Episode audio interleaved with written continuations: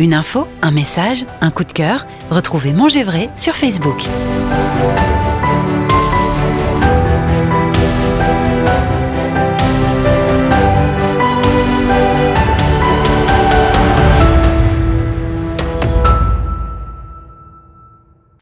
Que serait la cuisine étoilée s'il n'y avait pas une réception hors norme pour la mettre en lumière? Que seraient les meilleurs chefs sans un accueil selon les règles de l'art? Que serait l'ensemble de nos restaurants sans personnel de salle le service à la française fait toujours référence dans le monde entier et personne ne l'incarne comme Denis Courtiade, l'un des plus médiatiques directeurs de salle depuis 27 ans, avec les restaurants Alain Ducasse, Monaco, Londres et Paris.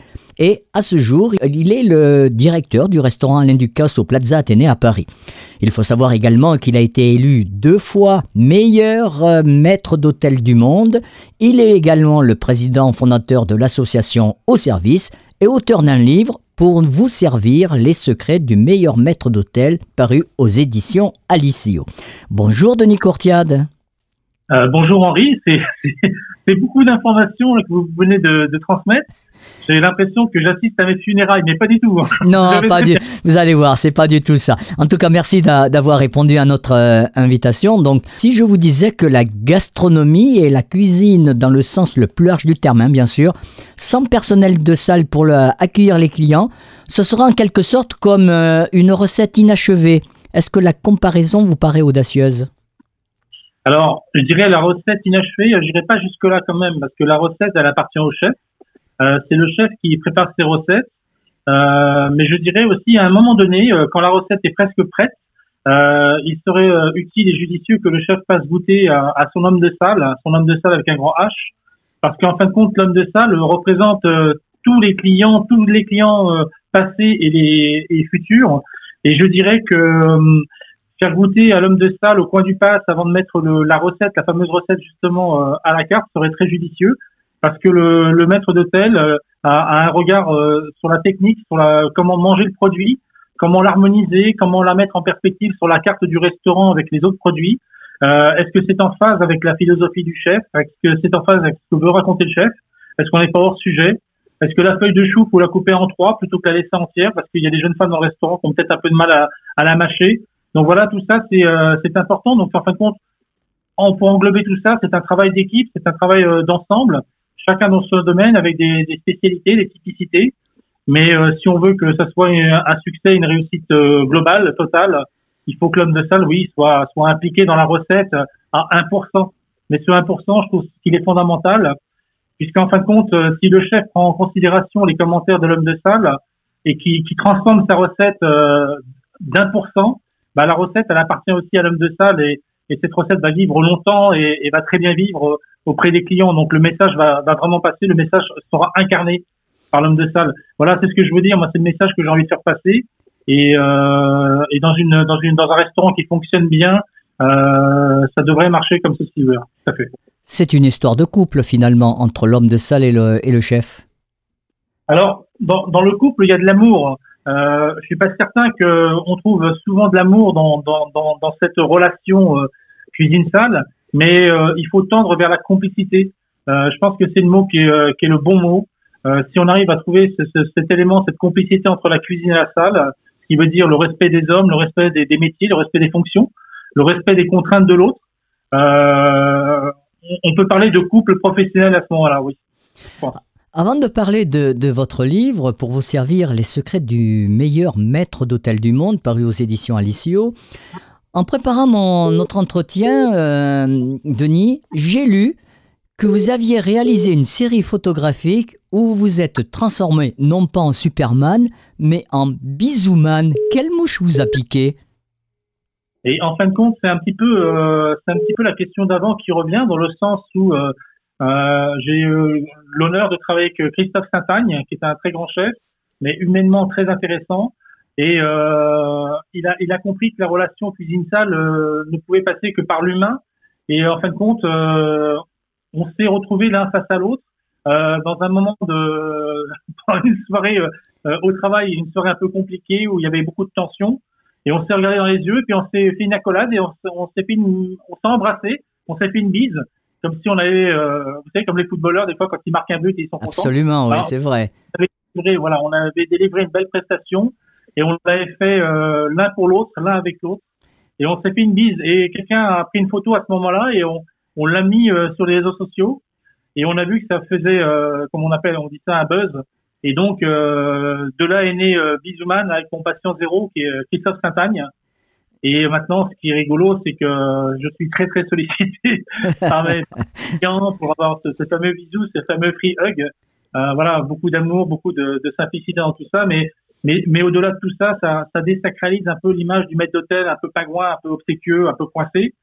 Et euh, quand je vais dans les écoles hôtelières, souvent les jeunes ne, ne connaissent pas mon nom de famille, mais euh, mais ah tiens c'est pas Bisouman qui arrive là-bas etc donc c'est très rigolo et, et, ça me plaît beaucoup. C'est génial. C'est génial d'avoir pu euh, grâce à ce à ce bisou de devenir Bisouman un personnage quelque part.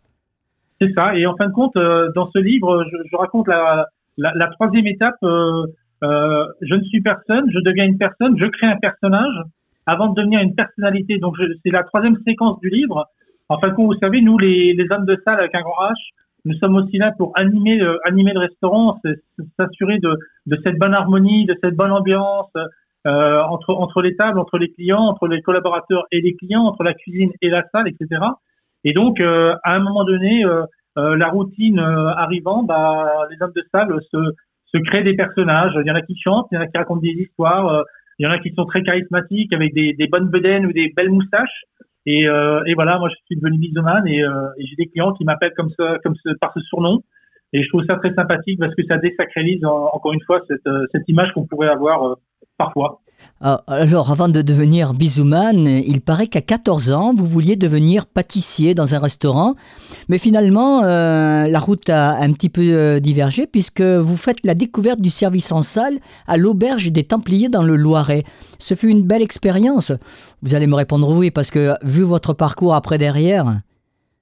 Alors, à vrai dire, euh, moi je faisais des, des, gâteaux dans le, dans le restaurant de mon papa.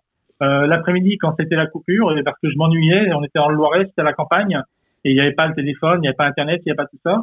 Et donc, je faisais des gâteaux, et puis mon père, des fois, il coupait une tranche, il mettait un peu de crème anglaise, un peu de chantilly, deux, trois fruits, et puis il revendait ça à ses clients. Donc, j'avais dû prendre confiance à l'époque en me disant, bah tiens, euh, je devrais être un bon pâtissier. Mais surtout, ce qui était euh, mon animation, c'était de vouloir partir de, chez mes parents, de vivre ma vie très rapidement, gagner mon argent, être autonome. Et donc, voilà, j'avais l'impression que je pouvais être pâtissier. Et euh, la grande maison du Loiret, à l'époque, euh, l'auberge des Templiers, euh, a répondu à mon père en disant qu'il n'avait plus de place en, en pâtisserie cuisine, mais qu'il en restait de la place en salle. Et depuis que depuis que je suis un peu maintenant que j'ai fait des belles rencontres, je m'aperçois que toutes les, personnes qui font ces métiers de service ou de semellerie ou de bar, on a été attiré par ce métier par la nourriture, en fin de compte par la, par la bouffe, par la nourriture, et aussi par la convivialité, c'est-à-dire faire plaisir, servir ses parents, etc., etc. Donc et, et c'est pour ça que moi je suis parti euh, vers la salle.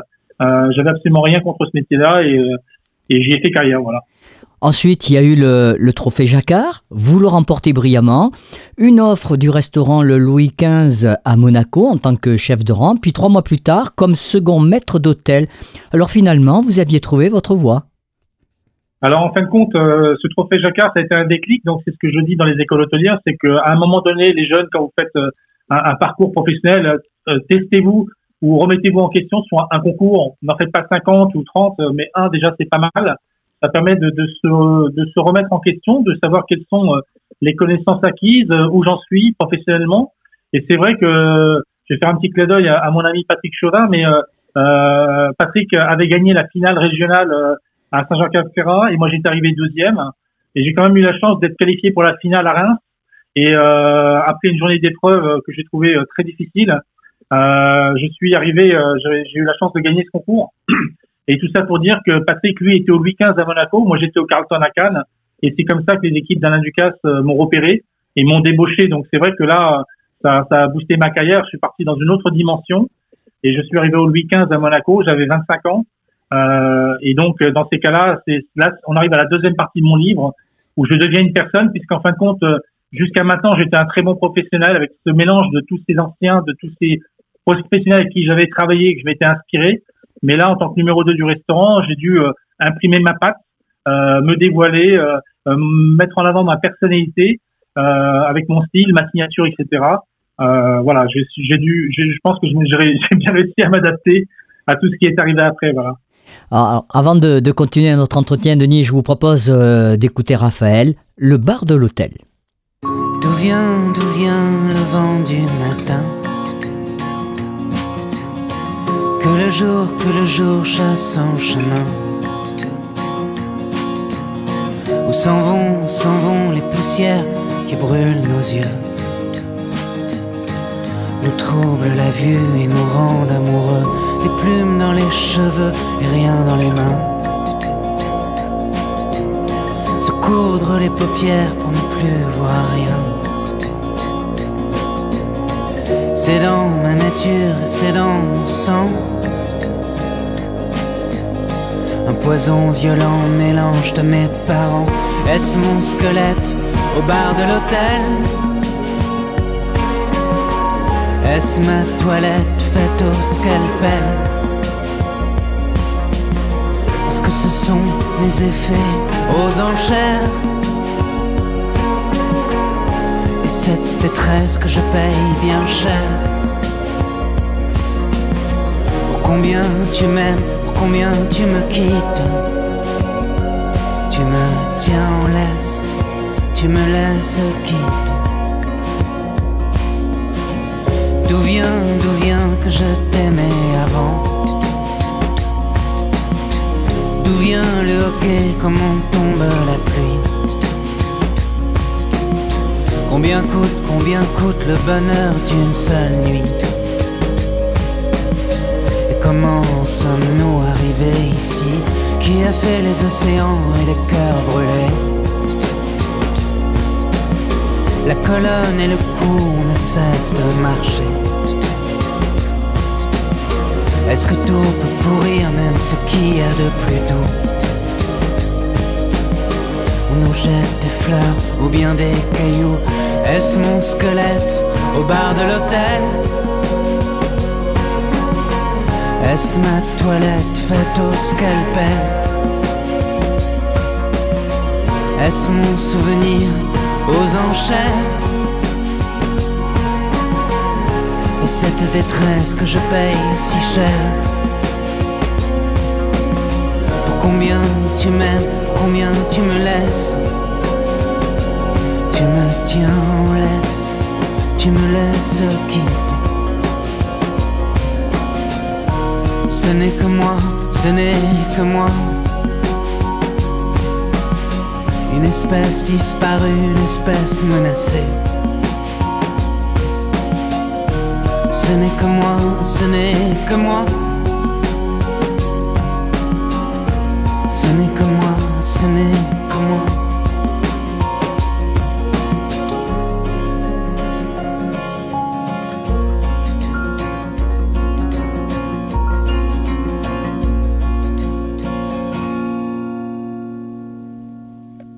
Mangez vrai, votre radio. C'était Raphaël, euh, le bar de l'hôtel sur Vrai, la première radio dédiée à l'alimentation et à l'art de vivre. L'invité de culture gourmande, Denis Courtiade. Il est directeur du restaurant Alain Ducasse au Plaza Athénée à Paris et il est également le président fondateur de l'association Service. Nous le recevons pour son livre Pour vous servir les secrets, les secrets du meilleur maître d'hôtel du monde, paru aux éditions Alisiou. Alors le pitch du livre, les métiers du service sont des métiers qu'il importe de valoriser. Dans un pays qui est la première destination touristique mondiale, il apporte beaucoup à notre économie et au rayonnement culturel de la France dans le monde. Dans cet ouvrage, vous partagez euh, notamment votre expérience de 36 ans dans les métiers de service. L'accueil, le service, les arts de la table forment un art aujourd'hui assez méconnu. C'était important à vos yeux, Denis, de coucher sur le papier votre vécu, votre expérience et votre passion? Euh, exactement, parce que je pense que nous, les hommes de salle avec un grand H, on, est toujours resté dans, dans, dans l'ombre de, nos restaurants, dans cette euh, discrétion euh, qui va avec, avec le métier. Euh, mais il a fallu à un moment donné, euh, en allant à la rencontre des jeunes dans les écoles hôtelières, je me suis aperçu très rapidement que bah, les jeunes ne savaient pas trop à, quoi s'attendre de la filière, quel, quel, allait être leur avenir, etc. Alors que d'un autre côté, ce métier a, a bien évolué, les conditions de travail ont bien progressé. À travers ce livre aussi, je m'adresse aussi aux parents, aux parents qui ont une image du serveur euh, servant dans les restaurants, bah, ce, ce, livre indique à, leurs parents qu'ils peuvent être fiers que leurs enfants sont, sont, se sont engagés dans cette dans cette voie, dans ces métiers de service et d'accueil. Et puis il y avait aussi un, un, autre sujet qui est ce qu'on appelle le service à la française. Alors on, on tournait autour de, de, cette notion de service à la française, mais on s'aperçoit qu'à l'étranger cette notion est toujours flamboyante, elle est toujours noble. Partout où on va dans le monde entier, à Melbourne, à, à, à Toronto, à, à Miami, euh, tous les restaurants euh, sont tenus par un chef français et un maître d'hôtel français. Donc ça veut dire que ce rayonnement international de la France dans notre pays, dans, dans notre profession, est toujours d'actualité. Mais euh, en France, euh, je pense qu'on a quand même quelques doutes. Moi, j'aime bien dire dans une phrase, quand je vais au restaurant, je suis parfois surpris d'être bien servi. Et quand je suis bien servi, je suis surpris. J'aime bien euh, créer le lien avec la personne qui m'a servi. Euh, je trouve qu'en France, cette notion de, de service euh, est, est, pas très valorisée, euh, elle est pas assez noble, elle est méconnue. Et donc voilà, j'ai voulu un peu, en, en, prenant un peu tous ces paramètres, parler aux parents, parler aux jeunes et redonner, redorer un peu ces, ces, lettres de noblesse, parce que le, le, service un peu à la française en France est resté un peu figé dans le passé, dans le dans, dans cette dans cette dans, dans cette époque passée, révolue, je pense. Et la cuisine de nos chefs a vraiment évolué. Euh, nos salles de restaurant ont bien évolué, les arts de la table ont vraiment évolué, les attentes de nos clients ne sont plus les mêmes, et donc il fallait absolument que l'homme de salle comprenne que c'était pas quelqu'un qui était un suiveur, il était acteur de tout ça. Euh, c'est lui qui m'a envie les arts de la table avec sa main, avec sa gestuelle. C'est lui qui sait raconter l'histoire du chef avec, euh, sa gestuelle, avec ses mots. Euh, et donc tout ça, de mettre des, des mots euh, sur des sur des actions que nous menons dans nos restaurants, c'était important on, fait tellement de belles choses, mais on, a du mal à l'expliquer.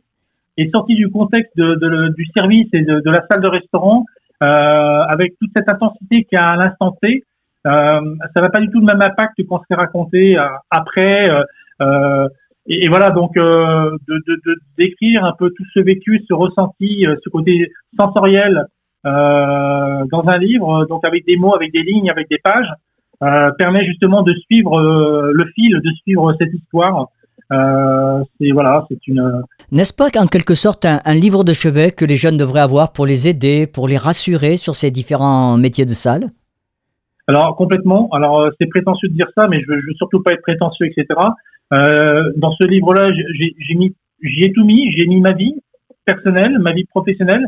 Mais euh, dans notre métier, c'est lié. Hein, on peut pas, on peut pas faire semblant de cacher les choses voilà, un, on, vit deux vies en une, mais c'est ce qui, c'est ce qui nous anime. Euh, on est, on est, on est, euh, on est animé par ça. Donc, euh, donc les jeunes qui, qui, lisent ce livre, en fin de compte, quand vous mettez le, le, le, nez dans le livre, vous avez envie d'aller jusqu'au bout, jusqu'à la fin du livre.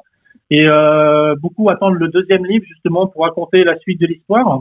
Et, et, ce deuxième livre, c'est une suite de l'histoire. C'est, pas justement une autre histoire. C'est de donner les, les clés, les clés de la compréhension d'aller euh, carrément dans, dans, ma colonne vertébrale, dans cette euh, dans, dans cette ADN qui s'est imprimé dans ma colonne vertébrale et d'expliquer comment j'ai réussi à transformer un, métier en vocation. Euh, et à partir de ce moment-là où c'est devenu une vocation pour moi, bah, c'est de, tout est simple, je dirais. Euh, il n'y a, y a pas de contrainte. Je suis là que pour les bons côtés. Et, euh, et donc voilà, si ça parle aux jeunes tout de suite ou dans dix ans, c'est déjà pas mal. Si ça parle aux parents tout de suite, c'est vraiment très bien. Et si ça donne un écho aussi euh, aux autres métiers comme, euh, comme, comme la cuisine, euh, qui comprennent vraiment ce que c'est euh, d'incarner leur cuisine dans la salle de restaurant face à des clients, ça, sera, ça sera gagné, voilà, je pense. Oh, ben je pense que oui, ça sera gagné. Alors justement, par, rapport à tous ces jeunes qui, euh, qui sont encore indécis, qui, euh, qui disent ah, est-ce que j'y vais, est-ce que j'y vais pas, est-ce que je vais tenter le, de faire ce métier-là, quel message aimeriez-vous euh, transmettre à la jeune génération attirée justement par ces métiers de la restauration en général hein, ou par les métiers de l'hôtellerie en particulier? Alors je vais dire quelque chose de très simple, bah, lisez mon livre dans un premier temps, comme ça vous aurez toutes les clés et toutes les étapes à, à l'instar, oui, si je veux être cuisinier, je sais très bien hein, dans 10 ans, dans 20 ans, dans 30 ans, à quoi ça va ressembler. J'aurai une belle toque, j'aurai un col bleu blanc rouge, j'aurai trois étoiles Michelin, et donc euh, je peux citer des noms de chefs euh, très facilement. Si euh, je veux être un, pâtissier qui réussit, je vois, je vois tous ces grands pâtissiers qui passent à la télévision, qui sont tous des rockstars, etc. Je vois très bien à quoi ça correspond. Mais si je veux réussir dans les métiers de service, dans les métiers de la salle, de l'accueil, justement, j'ai pas d'incarnation et je vois pas à quoi ça va ressembler dans quelques années. Donc, euh, donc ce livre permet justement de, de comprendre que on est dans la relation discrète Euh, on sera jamais euh, en haut de l'affiche parce que c'est pas notre place, mais on fait partie de l'affiche aussi. Donc les jeunes, euh, n'ayez pas de n'ayez pas de, de doute par rapport à ce métier. C'est un, un, métier euh, qui est un ascenseur social incroyable. on peut venir de n'importe quelle partie de la province et, et, réussir, et réussir dans une grande ville, Paris, Monaco, Londres, Dubaï, Tokyo, etc. On peut avoir un beau statut. On est souvent habillé avec un uniforme L'uniforme euh, nous fait prendre de la hauteur aussi, euh, nous fait appartenir à une entreprise. Euh, on a en face de nous des, des, des personnes qui viennent prendre du plaisir, manger, partager, échanger. Donc tout ça, c'est très nourrissant. Ça fait, ça nous fait grandir. On a la chance de voyager parce que c'est un métier qui voyage très très bien. Donc, donc apprenez l'anglais, apprenez l'anglais, apprenez l'anglais, mais surtout allez découvrir les, les cultures, allez comprendre pourquoi le, le bœuf japonais il est d'une telle façon, allez comprendre pourquoi le bœuf américain il est d'une autre façon et pourquoi le japonais, le client japonais ou le client américain quand il vient dans le restaurant et qu'il demande du bœuf, il est souvent déçu parce qu'en termes de texture, en termes de, de cuisson, euh, on n'a pas les mêmes repères. Donc si vous n'êtes pas allé dans ces pays-là, vous ne pourrez pas jamais le comprendre. Et, euh, et moi je suis convaincu qu'on fait un métier fantastique. Euh, mais il faut juste que tout le monde aille dans le même sens et, et en parle positivement. Voilà. Merci euh, Denis pour, euh, pour cet éclairage sur les métiers de salle. Je le rappelle que votre, euh, que votre livre, pour vous servir les secrets du meilleur maître d'hôtel du monde, est paru aux éditions Alicio. Il est disponible chez, dans toutes les bonnes librairies, mais également sur les plateformes, des plateformes de vente en ligne. Son prix, je ne me trompe pas, 19 euros? Tout à fait, oui, oui. Voilà. Et donc, euh, et, ce, et ce magazine est podcastable sur notre site www.manger-vrai.net où vous retrouverez tous les liens utiles. Et puis, pour euh, suivre notre actualité, il y a la page Facebook, de, notre page Facebook, elle est à votre disposition. Le lundi 8 février, c'est Caroline Ségoni qui vous présentera ses coups de cœur littéraires. Merci Denis d'avoir été avec nous et je vous dis à très vite. Merci Henri, à très vite. Une info, un message, un coup de cœur, retrouvez Manger Vrai sur Facebook.